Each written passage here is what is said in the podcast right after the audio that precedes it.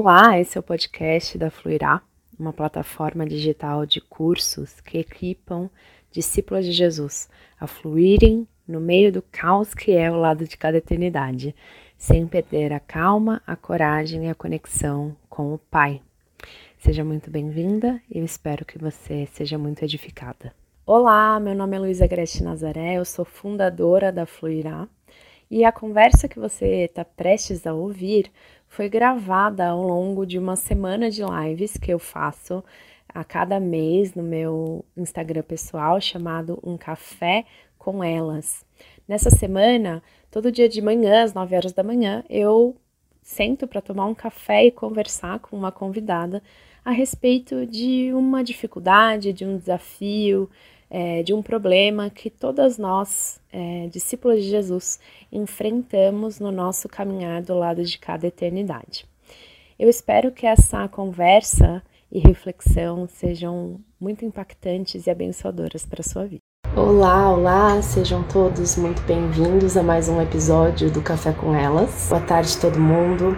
Hoje a nossa conversa vai ser com uma pessoa que é muito especial para mim, que é a minha mãe e ela tem trabalhado já há alguns anos com mentoria espiritual para ajudar mulheres a encontrarem o seu chamado dentro do reino de Deus.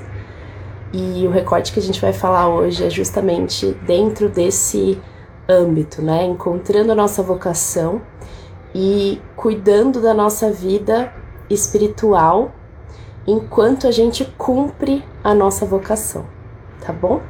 Então vou convidar minha mãe para vir. Olá, oi, mães. Já estava esperando, tava a postos. Tudo bom, filhota? Tudo bem. Gente, essa minha mãe, ela não é linda? Ai, tava esperando tempão por essa conversa, hein, Lulu? Pois é. Você gostou? Santo de casa, é, santo de casa a gente vai postergando, né? Porque já tá garantido aí. Eu vou te apresentar e você, você complementa aí. Então, gente, minha mãe, além de mãe biológica, é minha mãe espiritual também, é minha mentora em coisas das, do coração, da vida, minha amiga. Admiro muito tudo que ela faz e todo o empenho que ela coloca em tudo que ela, que ela tem para fazer. Já tô aqui quase chorando, mãe. ela passou alguns perrengues no, nos últimos anos, né, mãe? Porque tem uma. Ela cumpre a vocação dela de diversas maneiras e tem uma, uma dimensão da vocação dela que, que tem a ver com ser refúgio de pessoas e ajudar pessoas a se desenvolverem, a se restaurarem, que ela exerce no hospital, né, mãe? Exercia no hospital na época do Covid. Então, foi um, uma experiência super forte que ela teve. E, paralelo a isso, ela conduz grupos de mentoria de mulheres para que mulheres possam encontrar a sua vocação. Né? Complementa aí o que mais? É casada com meu pai? Então, vou complementar assim. É, antes de tudo, assim, de falar o que, que eu faço e tudo, eu queria dizer assim, quem eu sou, né? Eu sou filha amada do Senhor Jesus, né? apaixonada por Ele, não vejo a hora de encontrar com Ele, e exerço vários papéis. Um dos maravilhosos papéis é ser mãe da Lulu, mas mãe do Lelê também, mãe da Lili, é tudo com ele lá em casa. E também já fui promovida para avó. Então, é muito gostoso poder também ser vó e poder curtir filho de filho é a coisa mais deliciosa do mundo, porque você não tem obrigação de formar essas criaturas, certo? O seu papel você já fez, você formou bem. Só estragar, né? O papel é só estragar. Ó, não estraga eles, deixa isso aqui muito bem claro que a gente não estraga, não. É, a gente faz uns mimos, mas estragar não estraga, não. Casada com o Ricardo, coplantadora de igrejas com ele, já somos casados há 30 e. perdi as contas. 30 e. 34? É. 30, ou 35? 34 anos. Uau! passamos já diversas fases juntas e continuamos aprendendo, aprendendo, né? A gente nunca para de aprender, não é, Lulu? Nunca para. Uhum. Uhum. E, mãe, conta um pouco como foi esse seu processo com esse tema vocação e chamado, né? Como foi o seu processo de descoberta, até da metodologia que você usa hoje para ajudar mulheres a encontrarem seu chamado e o quanto que isso impactou, assim, trouxe consequências positivas na sua vida. Então, como esposa de pastor e plantador de igreja, normalmente se esperam muitas coisas, né, dessa, dessa pessoa nesse papel. E uma das coisas que eu exercia muito era aconselhar, aconselhar as mulheres que vinham me procurar. E eu sentia que ah, havia fruto nesse tipo de coisa, né? Ah, outro papel que eu tinha no, no contexto ministerial, junto com o Ricardo, era dirigir um momento de louvor e tudo. Mas não porque eu sou boa em cantar, eu sou boa em falar.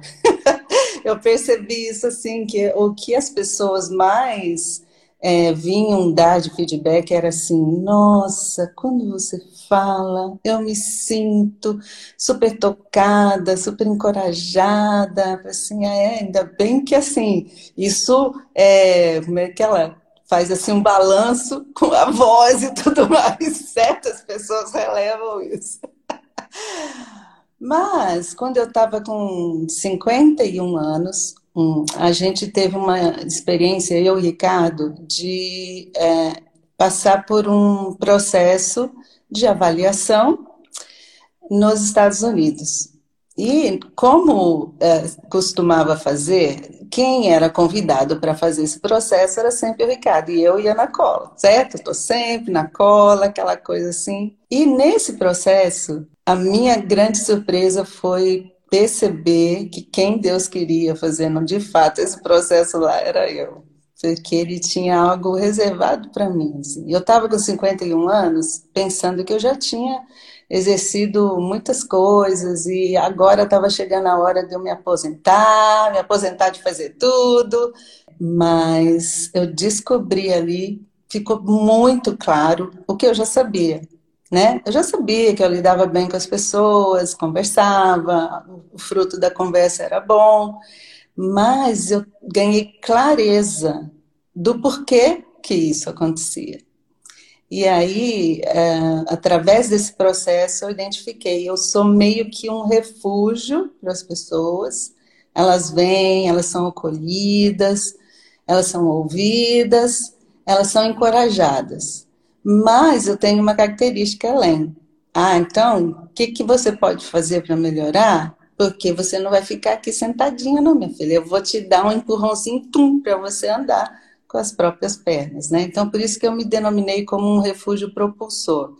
Eu gosto de dar um descanso, mas também gosto de dar uma empurrada.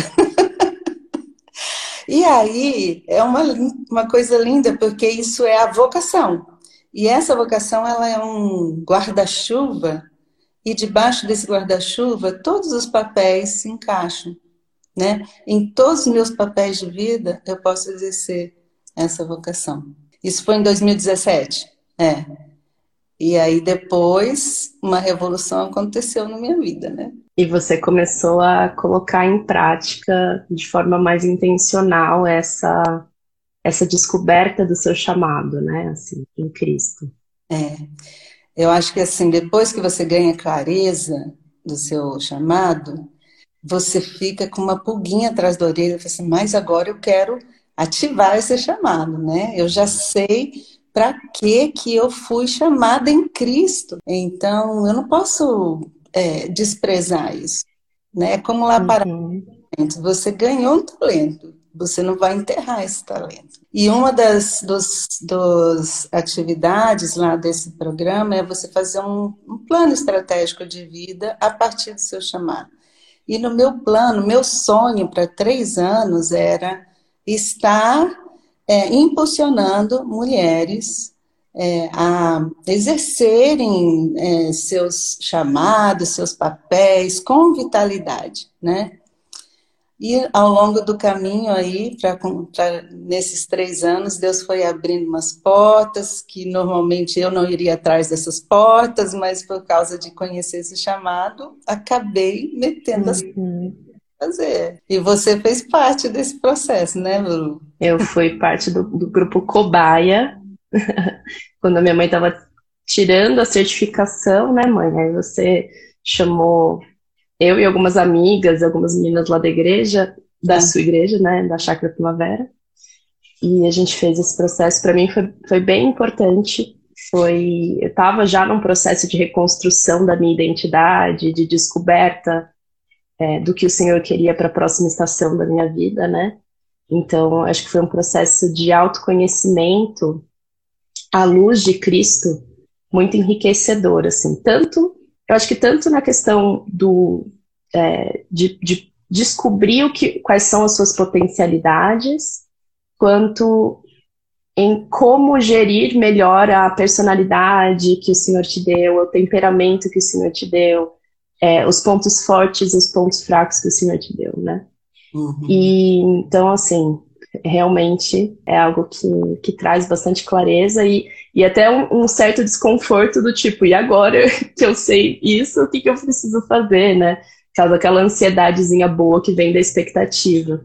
E eu acho que muito o que a Fluirá é hoje nasceu não só com base nesse processo, porque eu acho que eu já, já estava me conhecendo muito, já estava num processo de, de, de ouvir o que o Senhor queria nesse sentido, né, de ensino, de encorajamento de mulheres, de ajudar mulheres com as minhas experiências, né? Mas aí foi, eu acho que foi um, um catalisador, assim, um potencializador.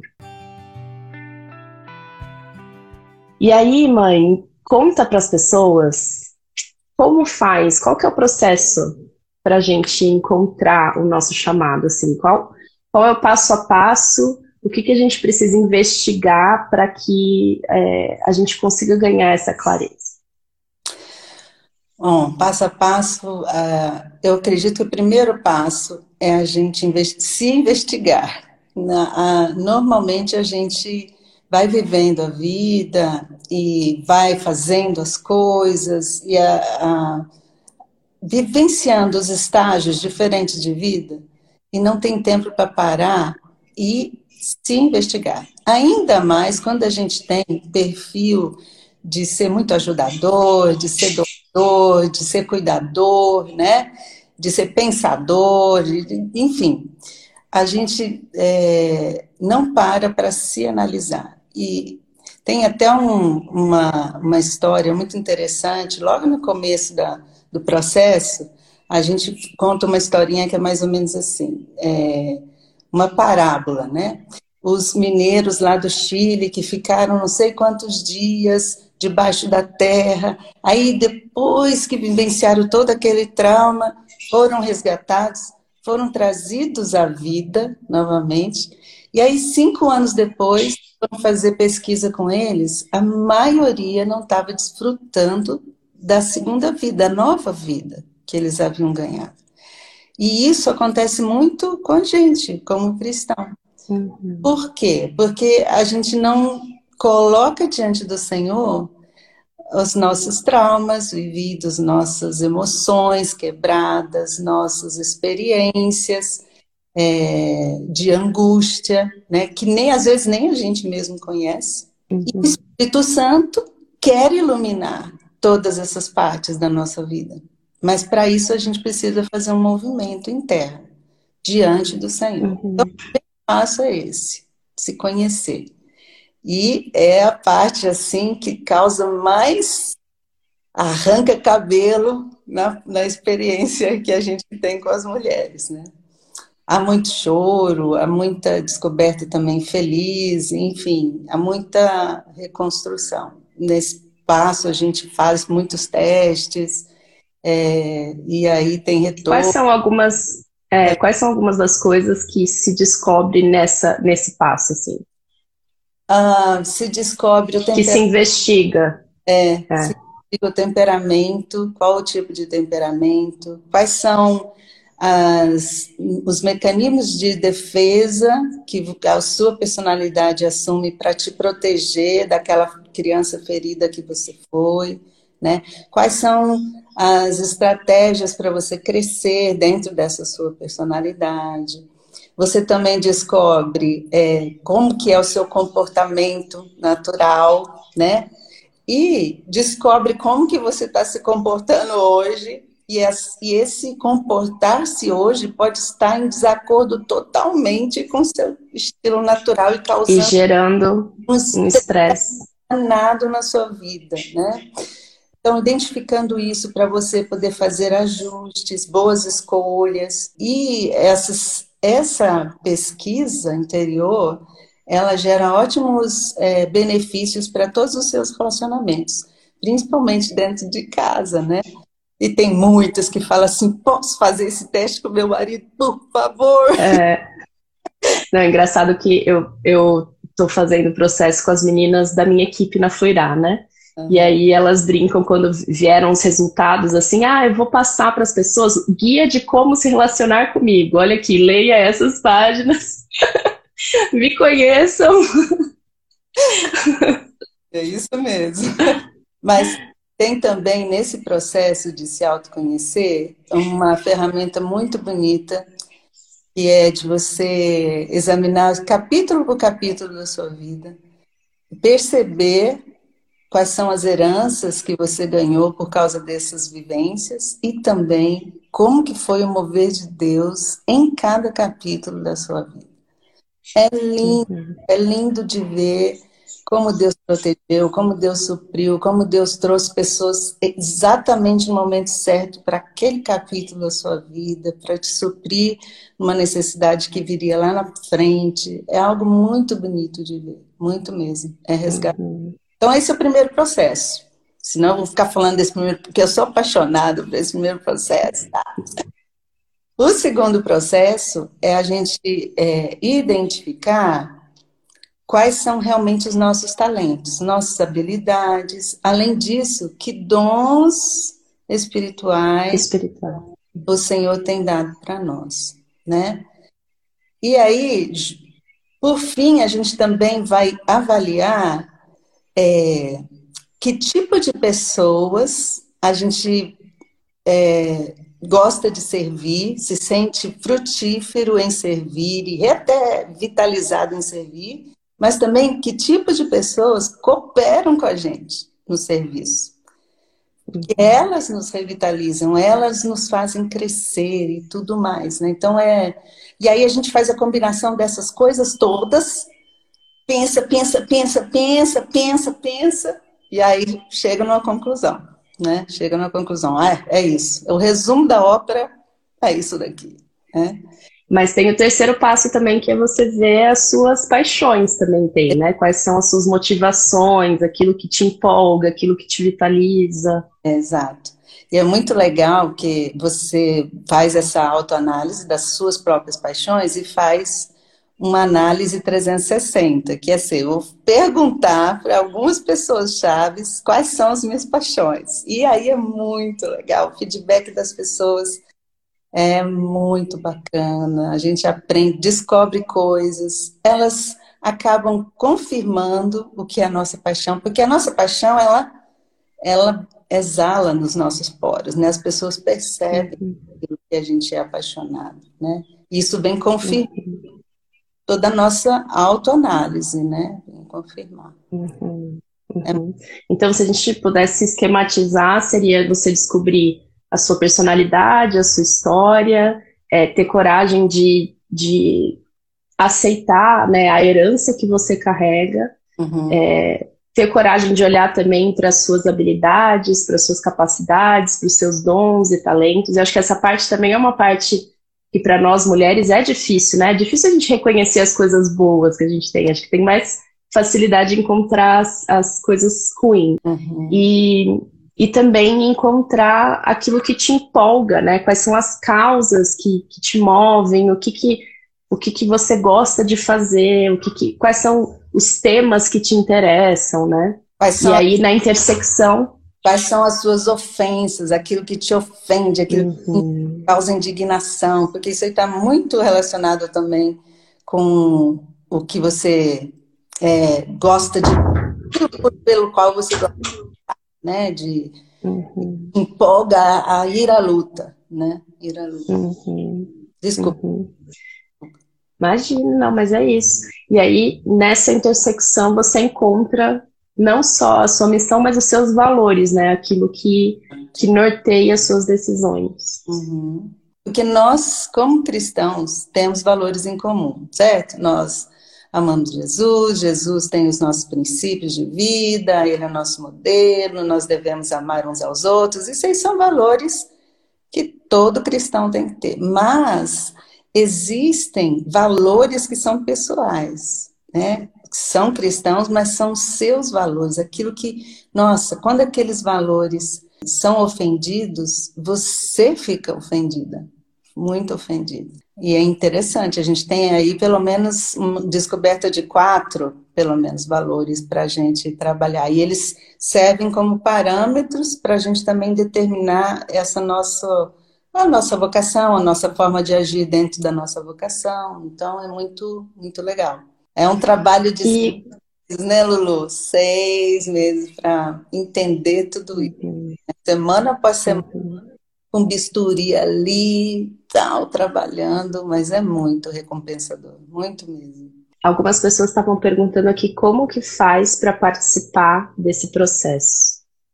Ah, é simples. A gente tem aí, é, o processo chama-se Unique Brasil, né?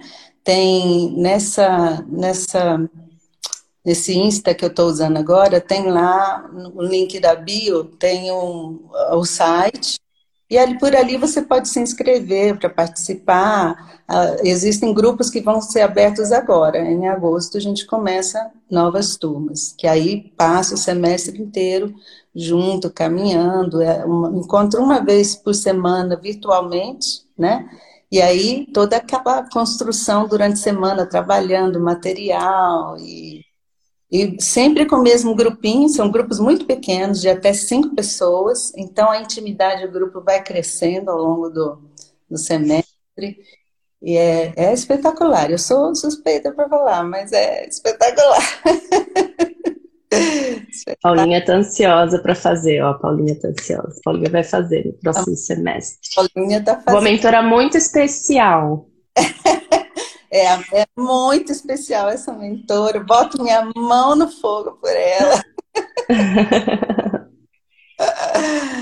Paulinha, a mãe da Paulinha e... fazendo comigo, é uma belezinha, nossa. Eu já tive gente fazendo de acho que a mais nova tinha 22 anos e a mais velha 72 anos.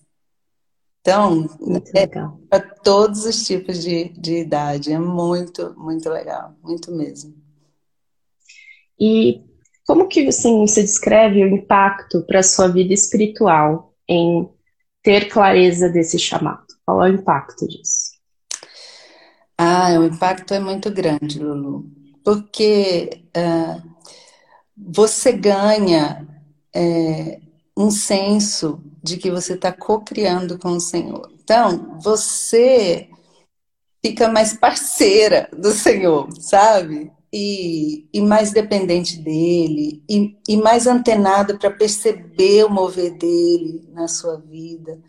É, as conexões que ele vai fazendo ao longo da, da sua trajetória os milagres que vão acontecendo, você fica mais sensível para ver. Como a gente faz é, alvos e objetivos, né, aplicando a nossa vocação, muitas vezes eu volto lá para ver aqueles alvos e objetivos que eu determinei e eu falo: oh, o Senhor realizou isso aqui para mim, que coisa maravilhosa. Eu jamais achei que eu seria. Eu, apesar de eu ter colocado aquilo como alvo, eu jamais achei que uhum. capaz.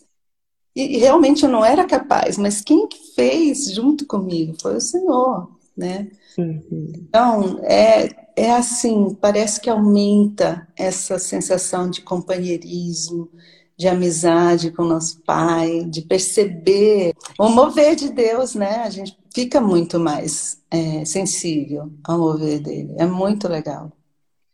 Uhum. É. Em termos assim de espiritualidade, eu sempre tinha, até pela, eu descobri isso até dentro do processo, que o meu tipo de temperamento ele é mais contemplativo, mais assim é, sensível.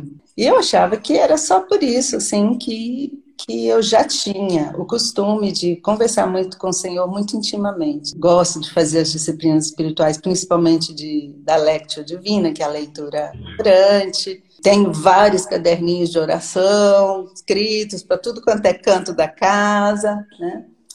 Mas é, eu já não, eu não, não tinha vivenciado ainda é, essa intimidade em relação à missão, né? Apesar de eu estar fazendo as coisas, era como assim, eu estou fazendo, até porque, ah, é o meu papel como esposa de plantador fazer, né?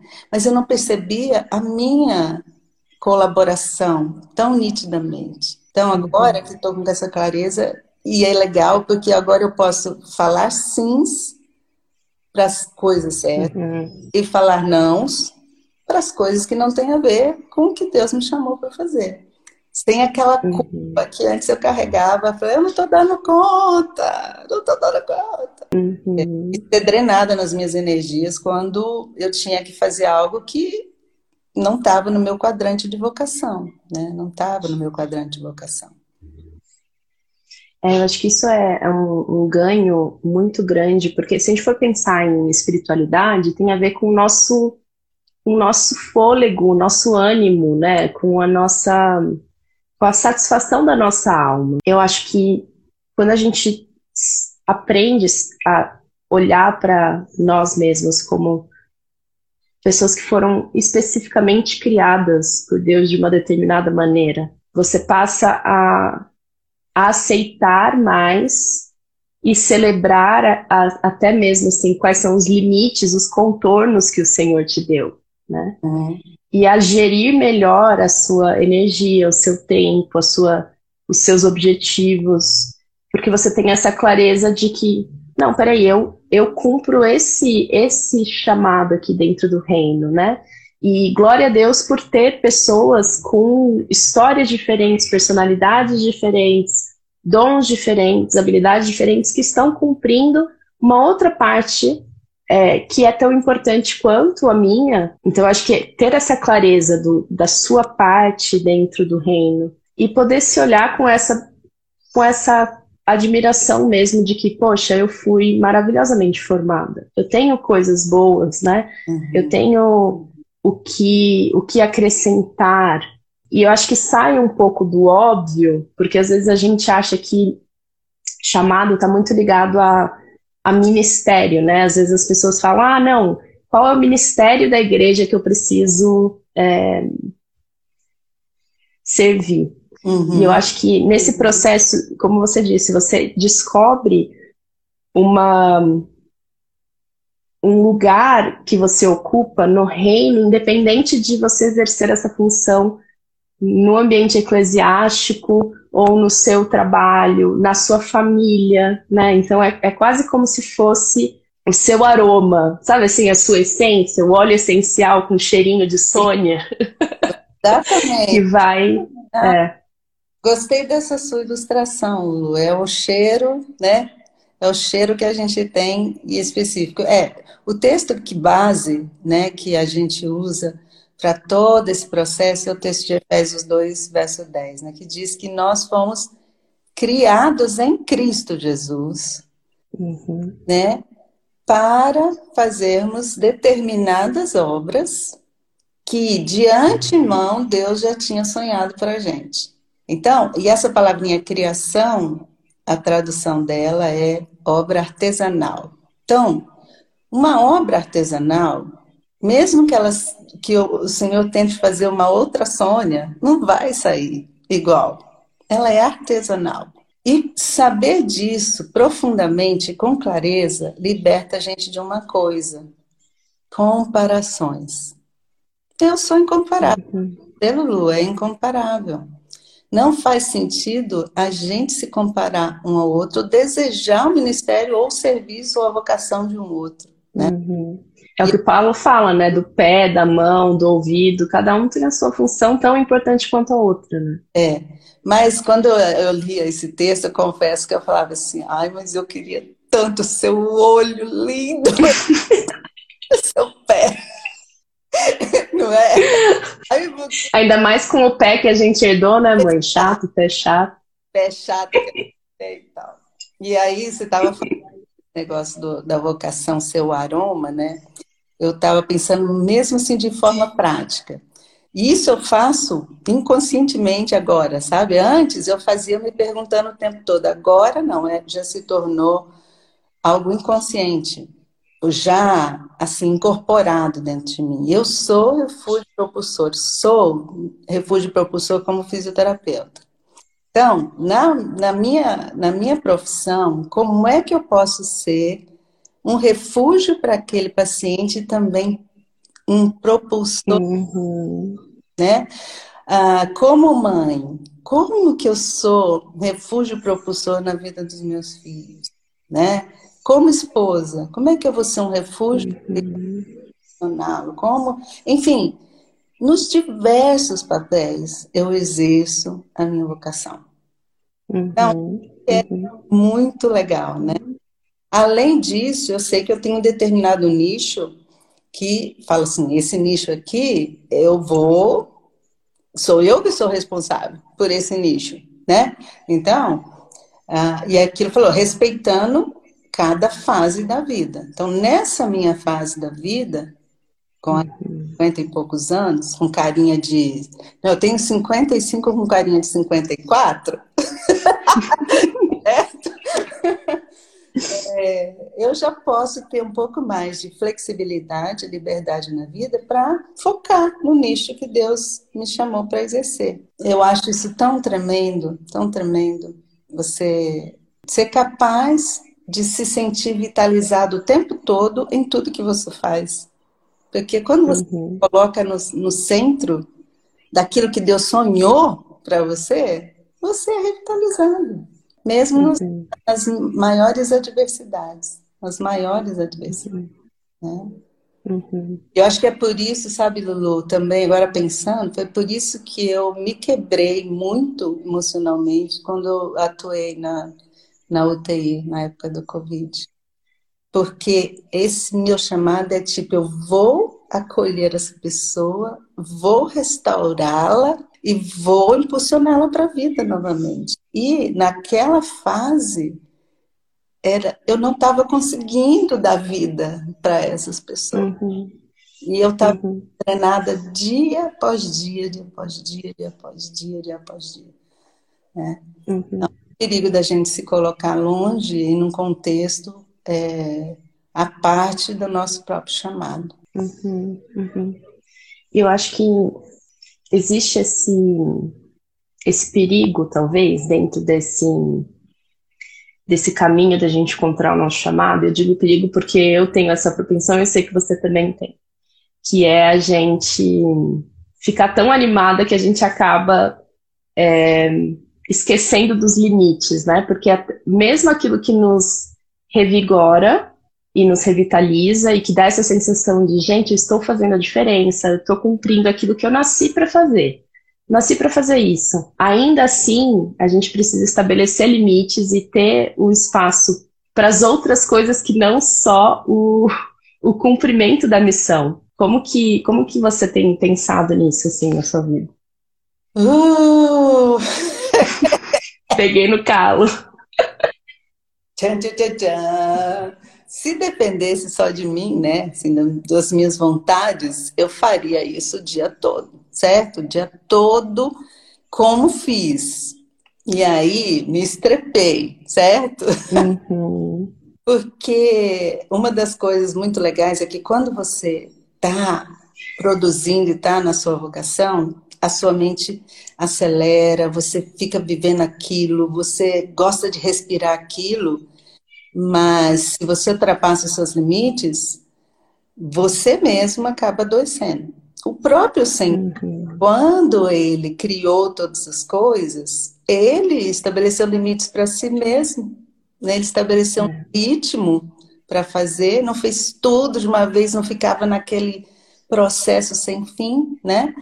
E como nós somos semelhantes a ele, a gente também foi criado para pausas, para celebrações, para convívio, para relaxar. E, e uhum. estava ignorando na minha vida. Aí teve um momento uhum. interessante, Lu, que é uma experiência interessante. É, eu estava aplicando uma das sessões que a gente conversa justamente sobre isso. Ritmo, né, de renovação e de descanso. Aí eu estava que nem uma louca, trabalhando sem parar, né? invadindo a noite, né? Fazendo grupos e blá blá blá.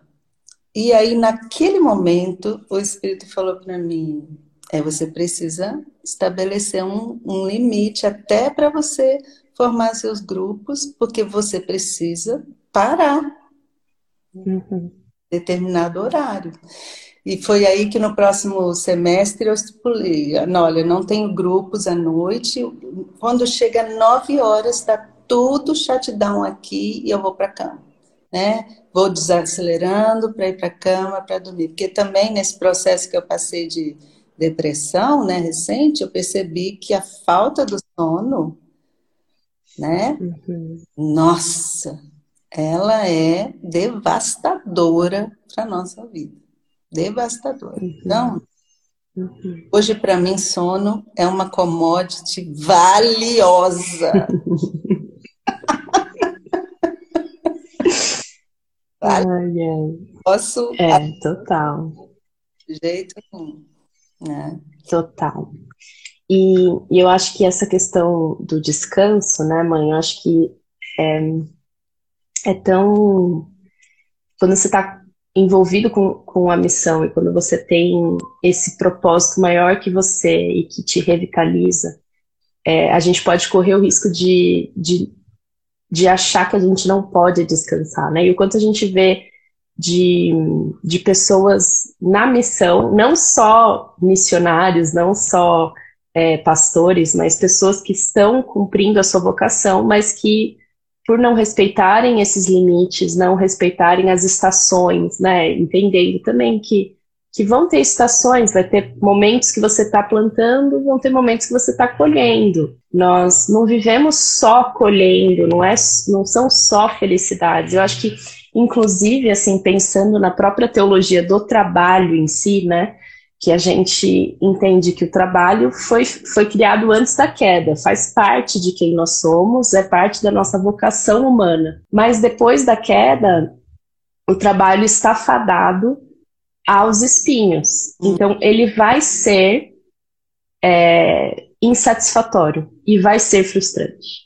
Uhum. E eu acho que isso também é algo que é, esse processo de encontrar o seu chamado e cumprir o seu chamado é muito importante, mas ele não pode tomar o lugar do, do estar com Cristo. Exato. Né? Porque às vezes a gente é, corre na missão e quer fazer coisas pelo Senhor, e o Senhor está falando: não, mas eu, eu não quero que você fique fazendo coisas para mim, eu quero estar com você.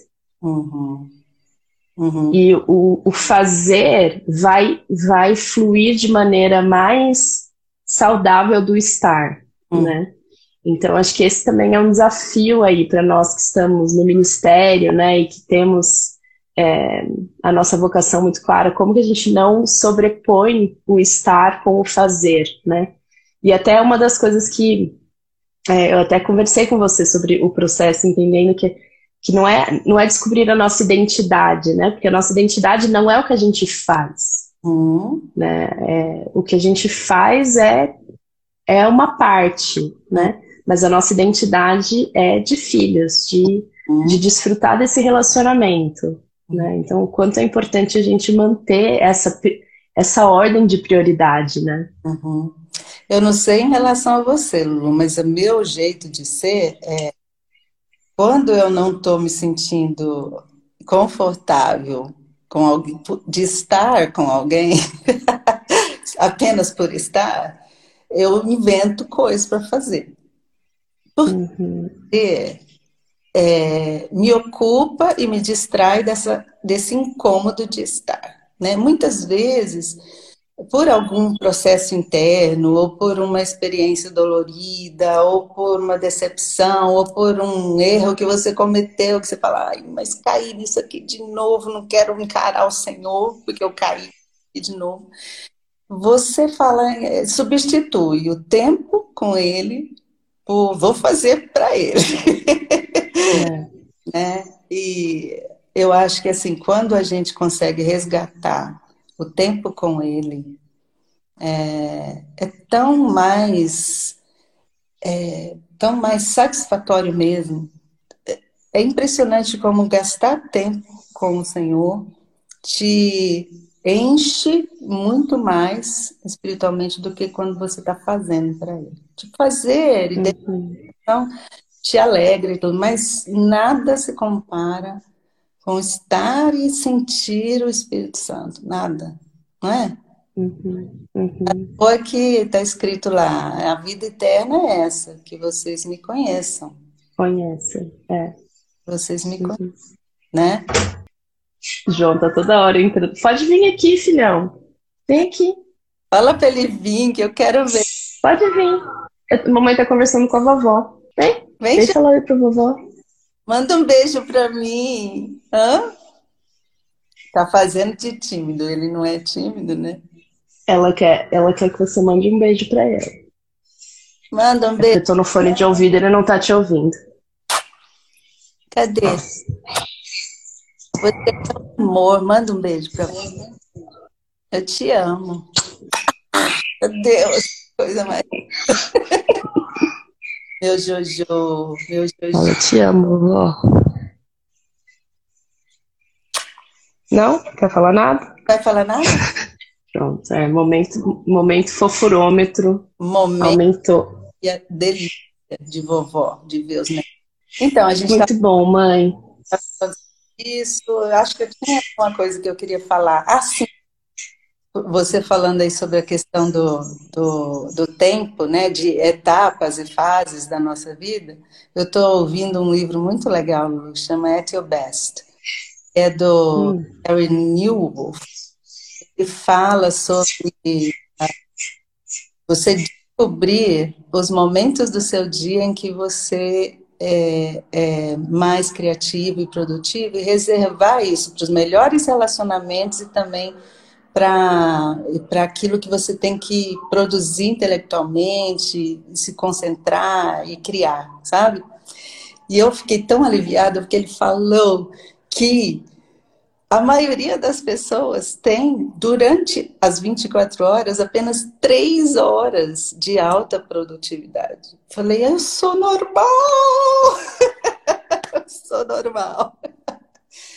E aí eu vou, eu tô tão animada em descobrir que tempo do meu dia que eu vou. Eu já faço uma ideia, que eu sou muito diurna, assim, logo cedinho eu já produzo muito, mas não ficar me cobrando tanto, porque em alguns outros momentos do dia eu a minha energia cai bastante. E aí é muito legal ele dar sugestões de como você dividir as diferentes atividades que você tem ao longo do seu dia para você produzir mais e se cansar menos, né? Então é muito, muito legal. Ótima dica. Jogo favorito. Ó, ele tá aqui pedindo para quando eu terminar a live, se ele pode jogar o jogo favorito dele. Tá bom, pode. Já vai terminar já. Já, já tá cobrando aqui. Muito bom, mãe. Então, para a gente finalizar, a Amanda falou como se chama o livro. A, a Bia colocou aqui, At Your Best. Get How to Get Time, Energy and Priorities Working in Your Favor. Infelizmente, Muito bem. português ainda. Tomara que, que seja traduzido logo. Né? Vai acabar já. Já estou acabando. e aí, então, para a gente finalizar, é, mãe, fala de novo onde que as pessoas te encontram, é, como que é o processo é, para participar da, da, próxima turma, né, de uma das próximas turmas. Bom, eu tenho no Instagram dois, um Instagram que é só de pessoal aí, que é só para pôr foto de neto, de filho, contar histórias de família, né? Mas e esse outro Instagram que a gente entrou aqui, que é do Unique Brasil Mentoria, Aqui você pode entrar em contato com a gente, também acessar pelo site lá uniquebrasil.com. Entra lá, investiga, tem tudo explicadinho lá, como que é o processo, como que faz a inscrição. Tem inclusive lá uma aba chamada conteúdo, onde você pode ver tudo que a gente trabalha em todas as sessões, né? E entrar já para uma turma aí próximo semestre a Lulu está se certificando, vai trabalhar com o pessoal da Fluirá, né? Mas a gente tem mais 15 outras mentoras certificadas e já aplicando é, a, a, Eu não gosto de chamar de programa nem de curso, porque é uma experiência de vida, né? A experiência ao longo já de alguns anos. Então, ai, é um marco, é um marco na vida da gente. Hum, recomendo, recomendo muito, muito, muito, muito. Melhor investimento da vida. A Maíra perguntou como escolhe com quem fazer? Qual é o processo de escolha de com quem fazer?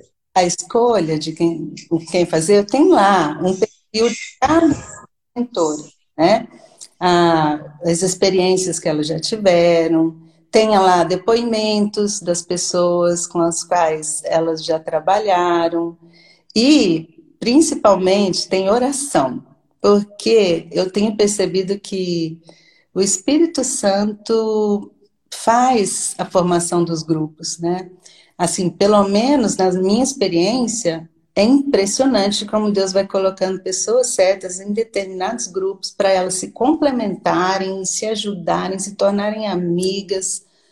É fantástico. Então, ore, fique atento pela voz do Espírito te indicando Olhe lá, são é, rapidinho você olha cada um das mentoras, tem lá, cada uma tem uns determinados horários que vão encaixar com sua liberdade de horário, né? E aí você pode iniciar a experiência. Semestre que vem já está chegando aí. Muito bom, gente. Espero que vocês tenham sido muito abençoadas, como eu sempre sou, da minha mãe. Quem ainda não conhecia, siga, acompanhe, é, ouça o que ela tem para falar de sabedoria sobre as nossas vidas.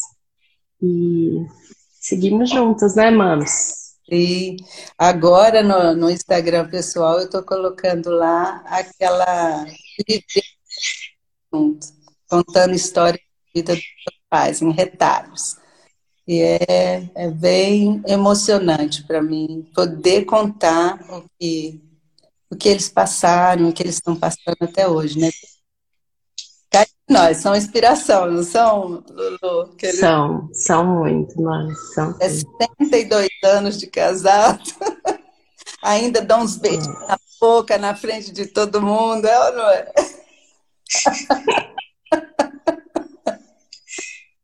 E cheguemos até lá, né? Cheguemos até lá, né? Se Deus permitir. Não é mesmo, Lulu?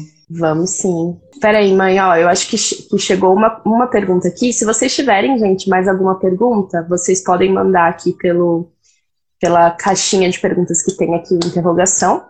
E aí, acho que tem a ver essa pergunta que mandou aqui, que eu acho que é legal, ó. Como conduzir os nossos filhos ao chamado? Uh, que lindo isso! Que lindo! Sabe uma das coisas que é legal e sempre é você ir registrando alguns momentos da vida deles, né?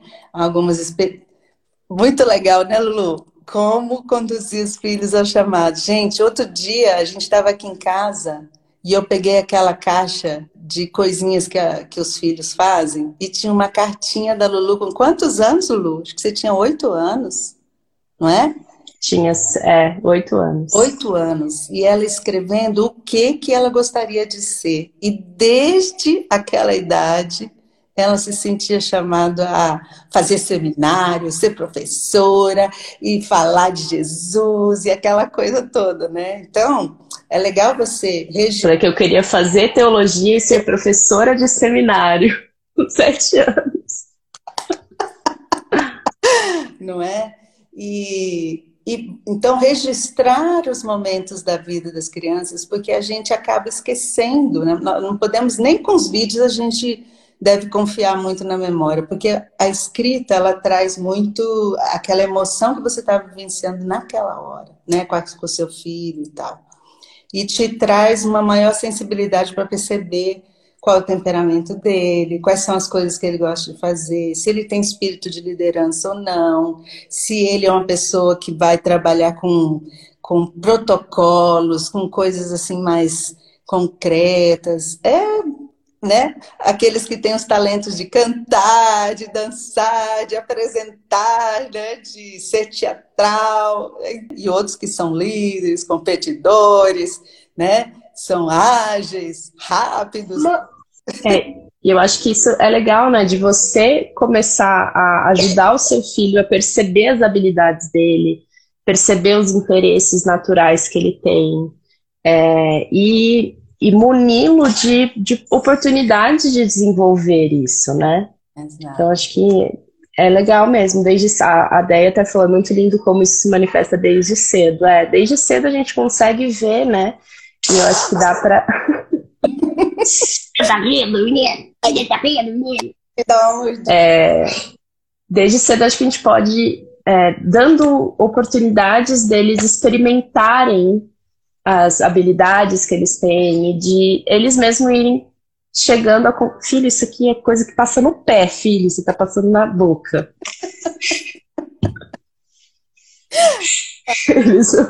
e Lu, é muito uma coisa assim que eu até vejo você fazendo, inclusive com a, a pessoinha aí, né, do seu colo. É, perceber que a pessoa tem um espírito de liderança, de competitividade e tal, e valorizar isso, e não querer é, transformá-lo em algo que, que ele não é, né? É canalizar, né? aprender a canalizar essa, essa potencialidade para algo que vai ser muito, muito usado pelo Senhor, né? Já está. É, eu acho que é uma visão de redimir, né? Não é tipo. Ah não é ter uma, uma é. expectativa de como o que é uma criança é, boazinha e obediente padrão, né? Mas entender como que você pode redimir essa é, essa personalidade que o Senhor já já deu para ele desde pequeno, mas que por ser um serzinho corrompido pelo pecado vai direcionando para o lado ruim, né? Então, como a gente pode, como que a gente pode redimir e direcionar para o bem, né? Acho que esse que é o nosso desafio. A paciência dele, você já viu, né? Já tá. É, a paciência, ele já tá. Mostra pra vovó. Como é que você fez isso? Como é que você cortou sua mão? Oh, esse dedo. Furei o meu dedo com o canudo. Furou com o canudo. Vê se pode. Vê se pode. Então tá, gente. Se, se deixar, a gente fica aqui a tarde inteira, mas não, não dá para ficar é. a tarde inteira, né? Não dá. E muito obrigada, mãe. Obrigada pelo papo. Eu que agradeço essa oportunidade tão gostosa. Adoro conversar com você, você sabe, né? Sempre quando a gente Eu também. Ela fala, mãe, esse livro, olha esse livro está falando, tem, tem tudo a ver com o que lá, e a gente vai lendo junto e aproveitando. Você tem clarear, vai acabar. clarear, é, iluminar, né, é, caminhos e conhecimentos e oportunidades. Então, linda, linda, linda. Viu? Te amo. Te amo, mãe. Também te amo. Muito obrigada, gente, por estarem aqui com a gente. Espero que tenha abençoado muito a vida de vocês. Essa semana a gente está falando né, sobre cultivo da vida espiritual em meio aos diversos desafios. E a gente fez uma promoção especial em um dos materiais que a gente tem na Fluirá, que é um guia para te ajudar a construir o hábito devocional e ser constante no hábito devocional. Então, se você está nessa empreitada, você quer encontrar essa constância devocional, entra lá no fluirá.vc, no link, e usem o cupom Café com Elas e vocês vão ter um desconto especial lá, tá bom? Deixa eu só né, Jojo? só falar uma coisa. Chegou a Marluza, ela é minha amiga de infância. Ah, que lindo! Saudade! Ela passou o nome dela aqui, eu já falei, meu Deus, é a Marluza. que gostoso, que delícia. Não podia deixar de. Fica um oi para Marluza. Fica um oi para Marluza. No final que você é um beijo pro vovô. Um beijo pro vovô. Dá um beijo no vovô. Um beijo no vovô, com certeza, tá? Bem, bem dado, um beijo bem dado nele, tá? Tá bom, gente. Tchau, mãe. Tchau, querida. Um beijo, gente. Bom restante de dia para vocês. Tchau, queridas, que acompanharam aí. Tchau. Espero que você tenha gostado desse episódio. Se você quiser interagir com a gente, fazer parte da nossa comunidade, nos procura lá no Instagram e conta pra gente o que te tocou ao longo desse episódio. A gente vai adorar saber a sua opinião, ok? Um grande beijo.